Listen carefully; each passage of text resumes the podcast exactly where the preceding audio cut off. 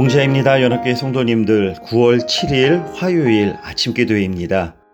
찬송가 455장 주님의 마음을 본받는 자 찬양하도록 하겠습니다.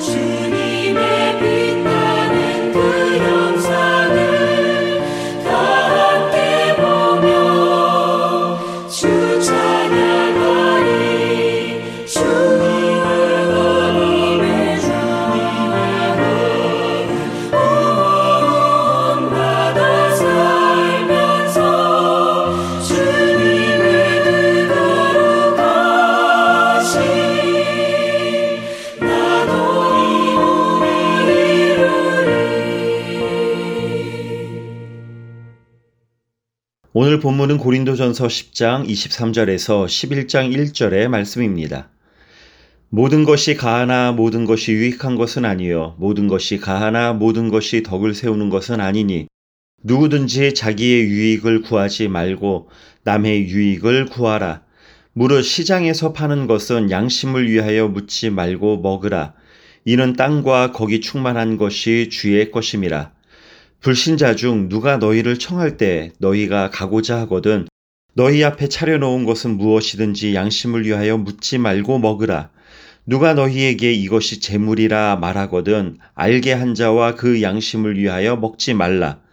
내가 말한 양심은 너희 것이 아니요 남의 것이니 어찌하여 내 자유가 남의 양심으로 말미암아 판단을 받으리요 만일 내가 감사함으로 참여하면 어찌하여 내가 감사하는 것에 대하여 비방을 받으리요 그런즉 너희가 먹든지 마시든지 무엇을 하든지 다 하나님의 영광을 위하여 하라. 유대인에게나 헬라인에게나 하나님의 교회에나 거치는 자가 되지 말고 나와 같이 모든 일에 모든 사람을 기쁘게 하여 자신의 유익을 구하지 아니하고 많은 사람의 유익을 구하여 그들로 구원을 받게 하라. 내가 그리스도를 본받는 자가 된 것 같이 너희는 나를 본받는 자가 되라. 아멘. 세상에는 참 많은 갈등이 있는데 그 갈등의 원인을 보면 많은 경우 사소하거나 하찮은 것일 때가 많습니다. 치약을 짤 때 끝에서부터 짜지 않고 중간 허리를 눌러 짠다고 그걸로 싸우기도 하고 양말을 벗을 때 뒤집어 벗지 말고 똑바로 벗어놓으라고 싸우기도 합니다. 중간 허리부터 치약을 눌러야 편한 사람이 있고 반대로 끝에서부터 눌러야 편한 사람이 있을 겁니다. 사람마다 다 다릅니다. 어디로 짜든 이를 잘 닦은 것이 좋은 것이고 꼭 끝에서부터 짜야 하는 원칙이 있는 것은 아닐 겁니다. 많은 남자들이 양말을 뒤집어 벗어놓는 경우들이 있습니다. 보통 아내는 양말을 똑바로 벗어놓으라고 부탁을 합니다. 그런데 잔소리로 남자들이 들을 때가 대부분일 겁니다.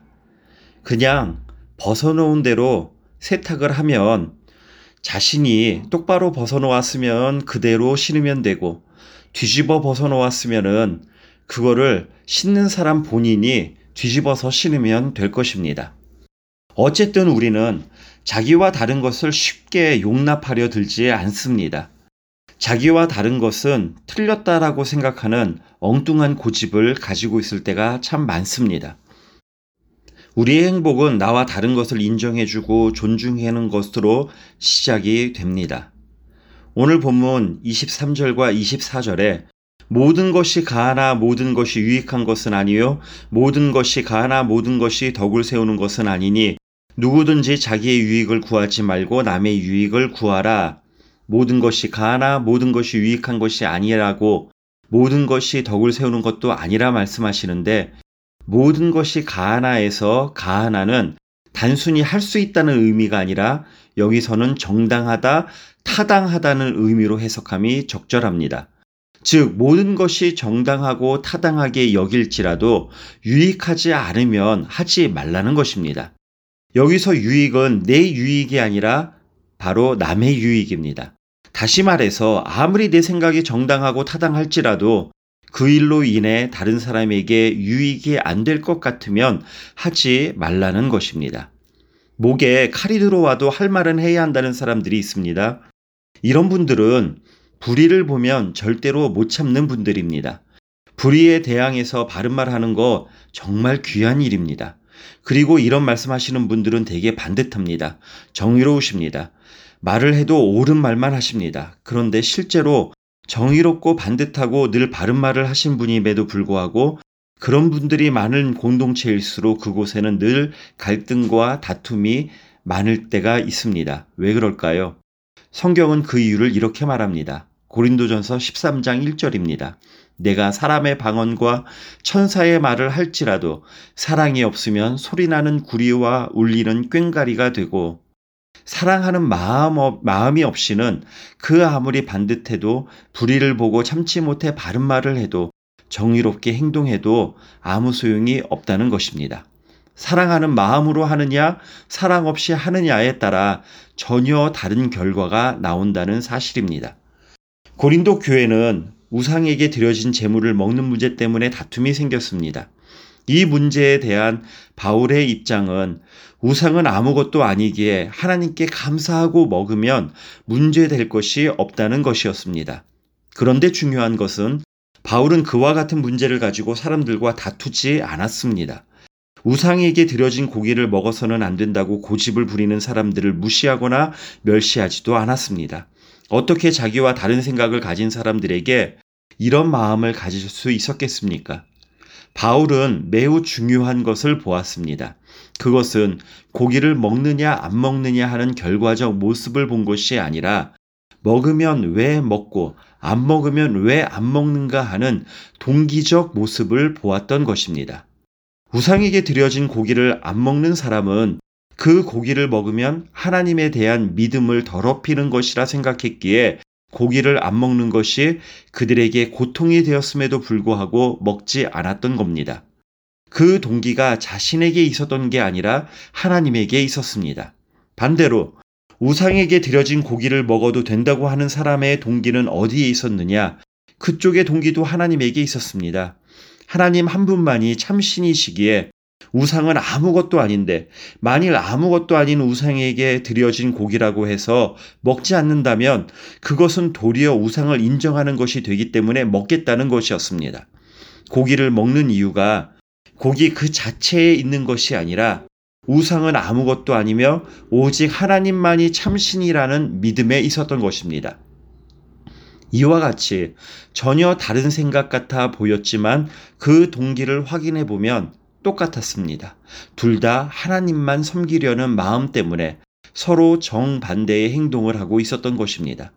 바울은 그것을 보았고 그렇다면 생각의 차이는 별로 중요한 것이 아니라고 생각한 것입니다. 그래서 바울은 다음과 같이 우리에게 아주 유명한 말을 합니다. 고린도전서 10장 31절입니다. 그런즉 너희가 먹든지 마시든지 무엇을 하든지 다 하나님의 영광을 위하여 하라. 이것은 하나님 때문이라면 먹어도 좋고 안 먹어도 좋다는 것입니다. 서로 모순된 행동처럼 보이기에 절대로 함께 할 수 없을 것 같지만 서로 다른 생각과 행동, 그 내면의 동기가 하나님께 있음을 발견했기에 모순된 행동 속에서도 평화를 실현할 수 있었던 것입니다. 여기서 우리는 삶의 현장에서 실제로 적용해야만 하는 매우 중요한 하나님의 방법을 발견하게 됩니다.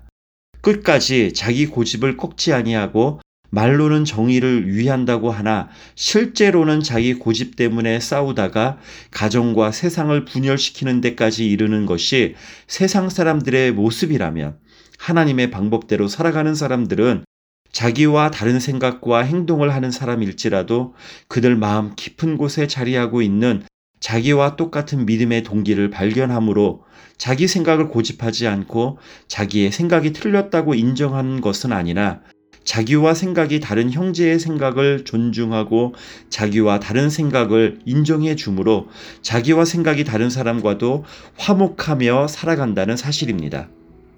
모든 것이 가하나 모든 것이 유익한 것이 아니요 모든 것이 가하나 모든 것이 덕을 세우는 것이 아니라는 사도 바울의 고백처럼 오늘 하루 나보다는 남의 유익을 구함으로 진정 주님의 사람이라 일컬음을 받는 은혜의 하루가 되시기를 축복합니다.